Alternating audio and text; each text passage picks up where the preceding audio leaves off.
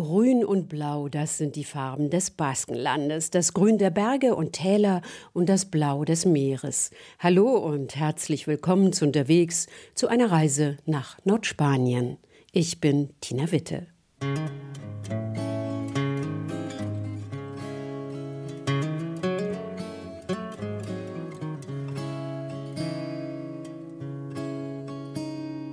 Bizkaia maite Atzo goizean ikusi zindudan Soineko xuriz jantzia Buruan orlegi bihotzean Seine Liebe zur Biskaya besingt hier der baskische Liedermacher Benito Lerchundi. Die Berge und das Meer für ihn ein Paradies. Die Biskaya ist eine der drei Provinzen der autonomen Gemeinschaft Baskenland an der Nordküste Spaniens. Die größte und wohl auch bekannteste Stadt der Provinz ist Bilbao mit dem Guggenheim Museum, auch deshalb gerne von Touristen besucht. Aber wir wollen Neues entdecken und deshalb geht unsere Reise an eher unbekanntere, aber nicht weniger interessante Orte, wo man viel über die baskische Geschichte und Kultur erfahren kann.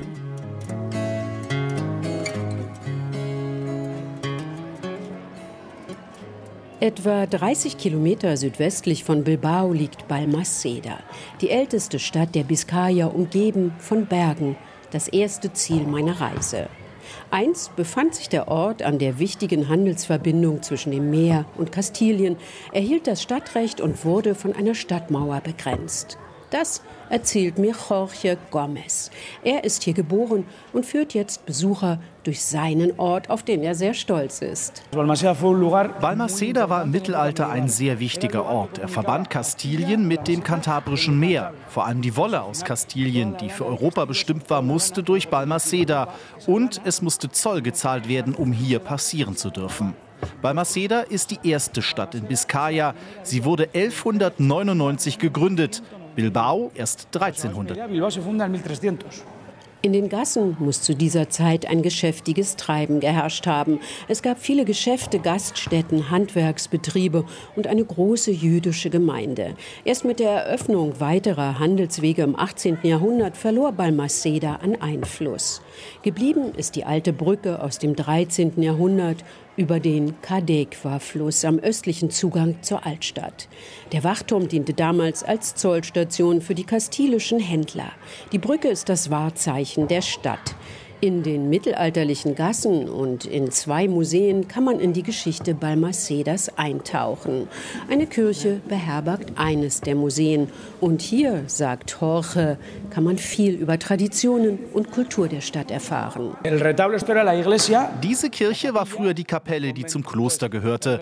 Der Hauptaltar ist Santa Clara gewidmet, weil hier bis zum Ende des 17. Jahrhunderts Klarissinnen waren. Später, zu Beginn des 18. Jahrhunderts, wurden die Seitenaltare gebaut, aus Holz mit Blattgold verkleidet. Dann haben wir noch diese Orgel von 1776. Die Kirche ist gleichzeitig auch ein Museum. Hier sind alle Kostüme und die Utensilien zu sehen, die in der Karwoche verwendet werden.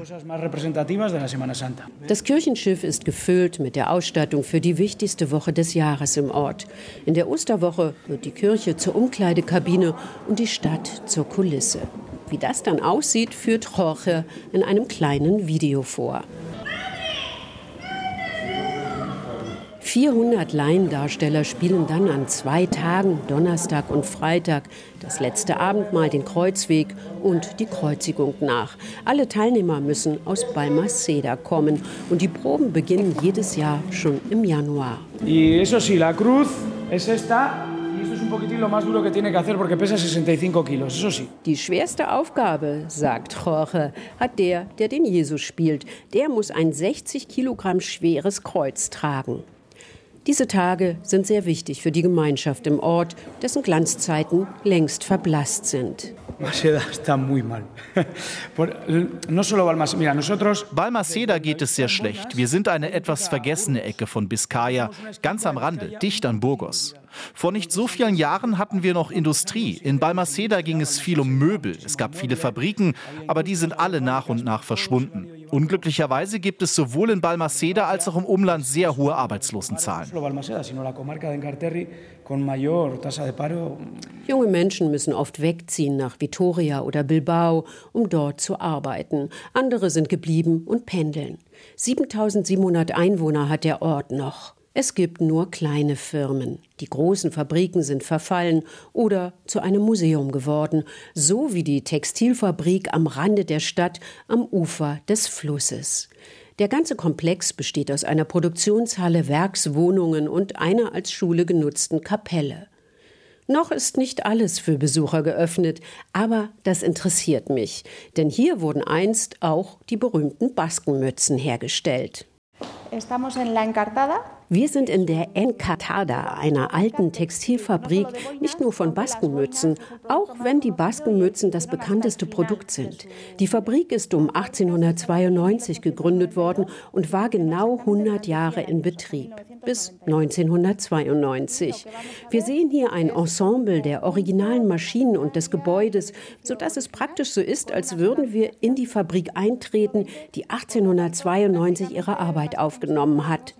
Im Gegensatz zu anderen Industriemuseen, die Maschinen und Sammlungen aus verschiedenen Orten haben, sind hier die Originalmaschinen zu sehen für den gesamten Produktionsprozess, für die Textilien von der Wolle bis zum Endprodukt, in diesem Fall der Baskenmütze. Das erklärt Ainara Martinez Mattia, die Direktorin des Museums. Fünf Geschäftsleute haben diese Fabrik aufgebaut. Sie sind ausgewandert, haben ihr Vermögen in Amerika gemacht und sie kamen zurück. Hier haben sie alles gefunden, was für eine Textilfabrik wichtig war.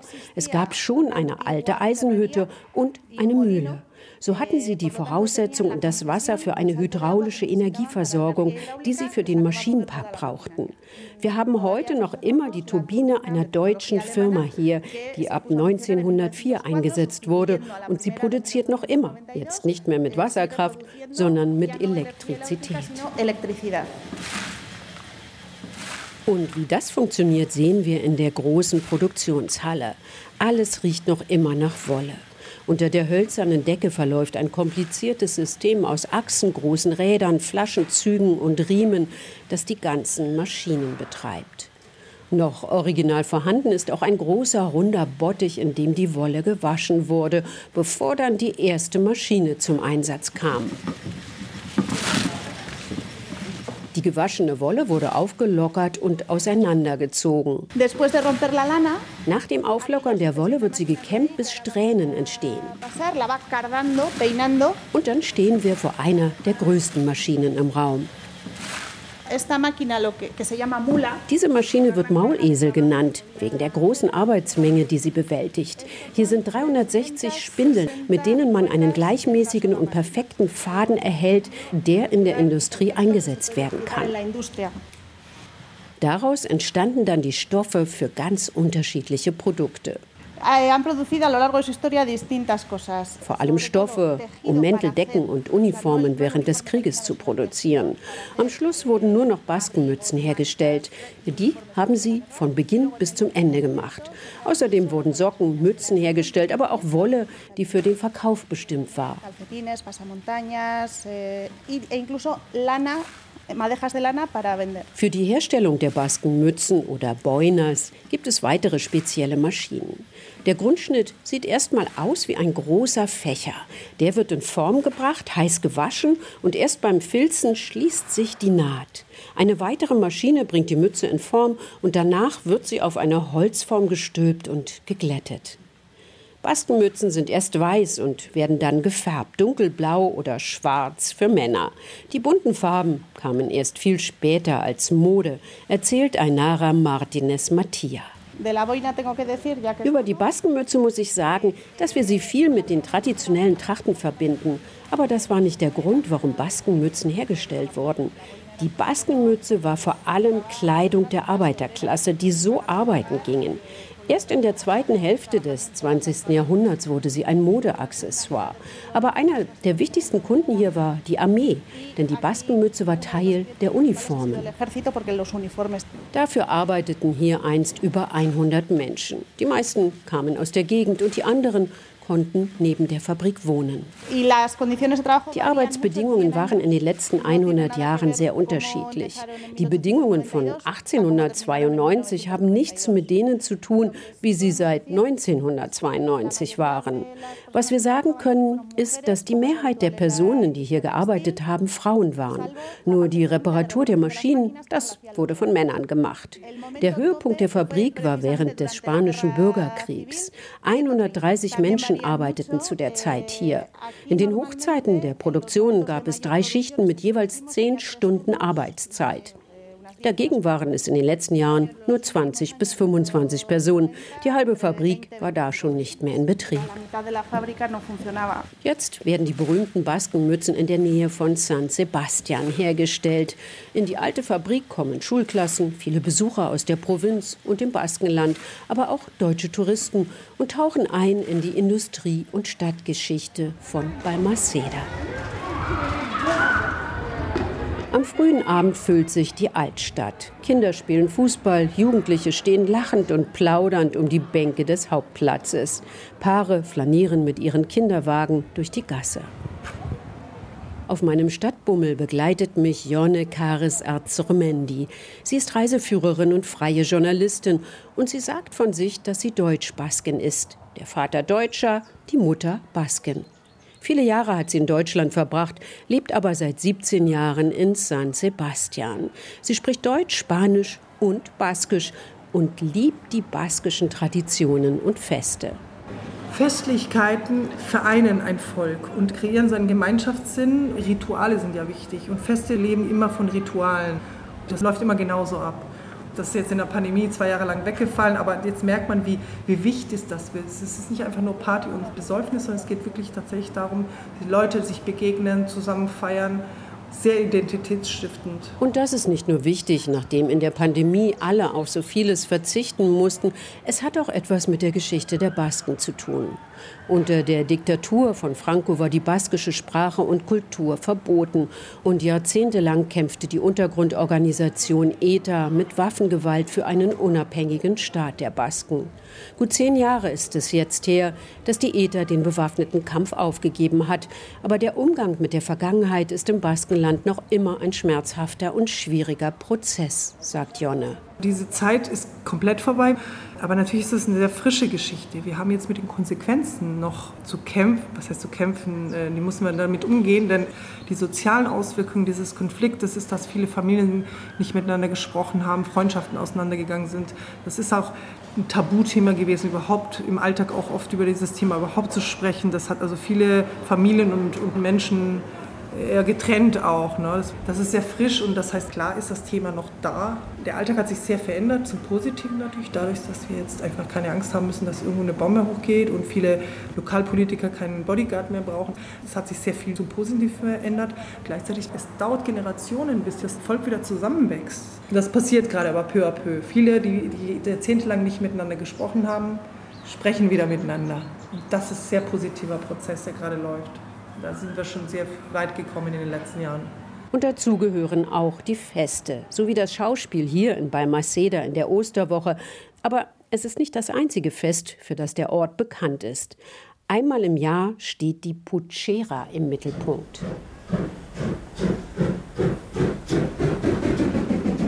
Die Geschichte dieses Festes beginnt mit einer Dampflok. Im 20. Jahrhundert brachten die Industrialisierung und zwei Eisenbahnlinien neuen Aufschwung für Balmaceda. Kohle wurde aus Leon zur eisenverarbeitenden Industrie nach Bilbao gebracht und hier im Ort befanden sich die Werkstätten für die Züge. Weil die Lokführer auf der langen Fahrt eine warme Mahlzeit zu sich nehmen wollten, entwickelten sie den Puchera-Kochtopf, eine Art tragbare Feuerstelle. Ein Kessel, der unten ein Fach für die Kohle hat, mit der er befeuert wird und in dem dann ein Eintopf stundenlang vor sich hinköcheln kann. Die Bahnlinie hat an Bedeutung verloren, aber die Pucheras sind geblieben. Jeder zweite Haushalt hat einen solchen Kessel, der das Kochen an jedem Ort möglich macht. Und natürlich hat jede und jeder auch ein eigenes Rezept. Immer im Oktober treten dann bis zu 200 Menschen zum Wettbewerb an.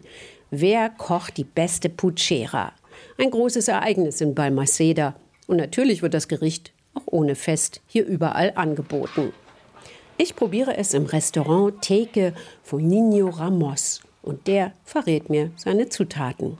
Verdura, caldo de carne, las, eh, las alubias. Gemüse, Fleischbrühe, Bohnen, Speck vom Iberico-Schwein, Paprika und Blutwurst. Und das ist es schon. Mehr ist nicht drin. Ich fange um 8 Uhr morgens an und das kocht dann ganz langsam.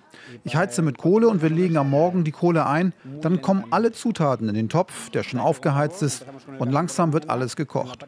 Vier Stunden, viereinhalb oder fünf. Es gibt da keine genaue Zeit. Y calienta la cazuela de arriba y lentamente lo va cocinando aproximadamente cuatro horas, cuatro horas y media, cinco, no hay un tiempo exacto. Sehr herzhaft ist so eine Puchera. Dazu wird weißer Chacoli getrunken, der typische frische baskische Wein. Das Gericht ist nichts für Vegetarier, aber wer etwas für Eintöpfe übrig hat, kommt voll auf seine Kosten. Und wer nach Balmaceda kommt, sollte das unbedingt probieren. Essen spielt überhaupt eine große Rolle im Baskenland, sagt Jonne, am liebsten gemeinsam und mit Produkten aus der Region. Und da gibt es noch so eine Tradition, erzählt sie, die Chocos, die Kochclubs für Männer. Männerfreundschaften sind ganz wichtig, die sogenannten Quadrillas. Und die gehen auch in die Bars und trinken was. Und irgendwann kamen die auf die Idee, eigene Lokale anzumieten, sagen, ach, da sind wir unter uns, da können wir Karten spielen, uns über unsere Sachen unterhalten, whatever. Mitte des 19. Jahrhunderts ist das so entstanden, peu à peu. Und das, der Beginn war in San Sebastian. Der Jahrhundertwende, 20er Jahre, 30er Jahre in San Sebastian, sehr viele dieser Kochclubs entstanden. Und das hat sich dann über das ganze Baskenland ausgebreitet, auch in den Dörfern. Also diese Tradition, dass man einfach so Lokale hat, wo meistens Männer Mitglied sind, also früher nur mit Männern und dann sind die unter sich und können kochen und auch Familien einladen. Das ist was sehr Baskisches. Das sind soziale Orte hauptsächlich. Es geht nicht nur ums Essen, sondern um das Gesellige. Hier erzählt man sich, dass die Chorkos nur entstanden sind, weil die Männer nach einem unterhaltsamen gemeinsamen Zeitvertreib suchten, weit ab von der Frauenherrschaft zu Hause. Aber das ist nur einer von mehreren Erklärungsversuchen. Choco heißt auf Baskisch ganz einfach Ecke oder kleiner Ort. Dort kamen die Männer also zusammen und irgendwann fingen sie bei diesen Gelegenheiten auch an zu kochen. Frauen haben in vielen Clubs bis heute nur zu besonderen Gelegenheiten Zutritt als Gast. Und als Tourist kann man auch nicht einfach mal ebenso hingehen, sondern man muss von einem Mitglied eingeladen werden. Aber das sind wir, und zwar im Gurizer in Mungia. Das ist ein kleines Städtchen in Küstennähe nordöstlich von Bilbao, von Hügeln umgeben, mit rund 17.000 Einwohnern. In einem alten Haus geht es in den Gurizer Kochclub drei Stufen nach unten in einen relativ dunklen Raum. An den Decken Holzbalken, die Wände aus großen Steinen gemauert, eine kleine Bar und dahinter die große Küche. An einem der Tische wird schon gegessen. Mittendrin Kepper Freire. 75 Jahre alt, Brille, graue Haare, blau kariertes Hemd, Jeans mit Hosenträgern und Schürze. Eh, Viele Chocos sind in der Franco-Zeit entstanden. Es ging darum, einen ruhigen Ort zu suchen für die Treffen, damit die Leute reden. Und es wurde auch gekocht, ja, ja. Diesen Kochclub gibt es seit 1962. Im Moment sind es 100 Mitglieder und nur die dürfen hier kochen. Aber sie können sich Freunde zum Essen einladen. Die Mitgliedschaft im Kochclub kann nur vererbt werden, nur an Verwandte in direkter Linie. Niemand kann sich hier einkaufen. Alle anderen müssen in einer Versammlung gewählt werden. Alles ist in handschriftlichen Protokollen und Dokumenten genau vermerkt. Erst seit Januar 2011 steht da auch, dass die Aufnahme von Frauen möglich ist. Wer die voll eingerichtete Küche nutzen möchte, muss sich zuvor in eine Liste eintragen. Eh, eh, Man muss einen Tisch vorreservieren. Ich zum Beispiel habe für heute halb neun was reserviert, damit es keine Probleme gibt. Es gibt wenig Plätze hier. Eh. Vorher hat er schon alles eingekauft, was er zum Kochen braucht. Nur für die Getränke ist gesorgt. Aus dem Weinkeller dürfen sich die Mitglieder alles zum Einkaufspreis nehmen. Kochen hat Kepa Freire von seiner Mutter und aus vielen Büchern gelernt. Für uns kocht er heute Cocochas al Pilpil, ein traditionelles Gericht aus dem Baskenland. Der Cococha ist ein besonderer Teil vom Hals des Fisches, in diesem Fall des Seehechts. Zubereitet wird er mit einer Soße aus Olivenöl, dem Saft des Fisches, Weißwein, Knoblauch und Petersilie. Diese Soße muss so lange gerührt werden, bis sie gelartig ist. Der Fisch ist relativ fest, schmeckt sehr intensiv und das Gericht mit der wirklich sehr glibbrigen Soße ist sehr gehaltvoll. Kepper hofft, dass es uns allen schmeckt, denn er legt großen Wert auf seine Produkte. Comer bien, comer sano y comer producto local. Gut essen, gesund essen und lokale Produkte verwenden, sagt er. Das fällt im Baskenland wirklich nicht schwer. Auf den Märkten verkaufen die Bauern ihre Produkte. Das Meer ist vor der Haustür und gleich oben auf den Steilküsten grasen die Kühe. Es sieht ein bisschen aus wie das Allgäu am Meer. Einfach schön. Und ich kann verstehen, warum die Basken ihr Land so lieben. Bizkaia maite Atzo goizean ikusi zindudan soineko xuriz jantzian, buruan orlegi bihotzean schuan. Ja, und dann ist da noch Euskera, die baskische Sprache, die so ganz anders ist. Mit den anderen europäischen Sprachen hat das Baskische so gar nichts zu tun. Es hat auch noch eine schwierige Grammatik, 16 Fälle und eine komplizierte Konjugation der Verben. Während der Franco-Diktatur war die Sprache verboten und danach hatten viele die Befürchtung, Baskisch könnte aussterben. Dabei gilt es mehr denn je als identitätsstiftend für die gesamte Region. Es erscheinen viele Bücher in baskischer Sprache. In den Schulen werden Fächer in Spanisch oder Baskisch unterrichtet. Und Euskera ist neben Spanisch offizielle Amtssprache. Dazu kommt noch, dass es vor noch gar nicht so langer Zeit eine spektakuläre Entdeckung zum Alter der baskischen Sprache gab. Reinhard Spiegelhauer, unser Spanien-Korrespondent, weiß mehr darüber.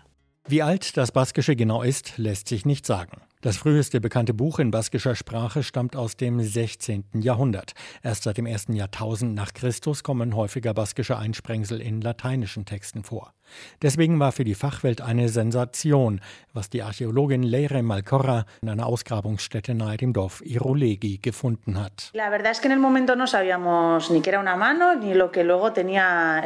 Damals wussten wir noch nicht, dass es eine Hand darstellt und was darauf geschrieben ist. Aber das türkisfarbene Bronzestück war ganz anders als die Keramikteile, die wir sonst gefunden haben.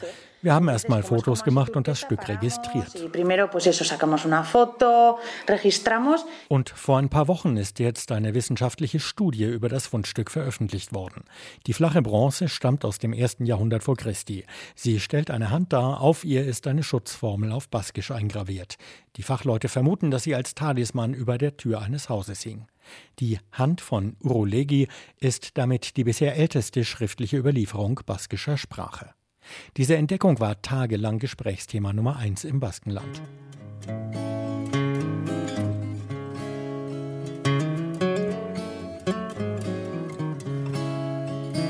Wir waren unterwegs im Baskenland. Bizkaia maite Atzo goizean ikusi zindudan Soineko xuriz jantzian buruan orlegi bihotzean suan Nere gogoaren ertzatik pasatzen Zure busain gozoa lana amodioa itxasoan Nere baitan sartzen Und noch ein Tipp, wenn Sie noch mehr über das Baskenland erfahren wollen, vor allem über die Zeit der Äther, dann empfehle ich den Roman Patria von Fernando Aramburu. Unterwegs gibt es wegen der Weihnachtstage erst wieder in zwei Wochen und wenn Sie etwas verpasst haben, dann natürlich auch jederzeit in der App der ARD Audiothek. Mein Name ist Tina Witte. Eine schöne Weihnachtszeit für Sie oder auf Baskisch. Eguberri onak izan. Bizkaia maite.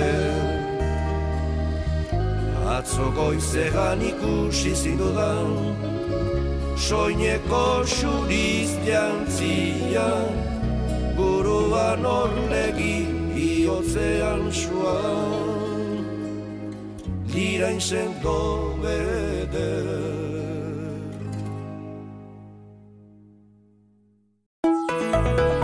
Inforadio vom Rundfunk Berlin-Brandenburg.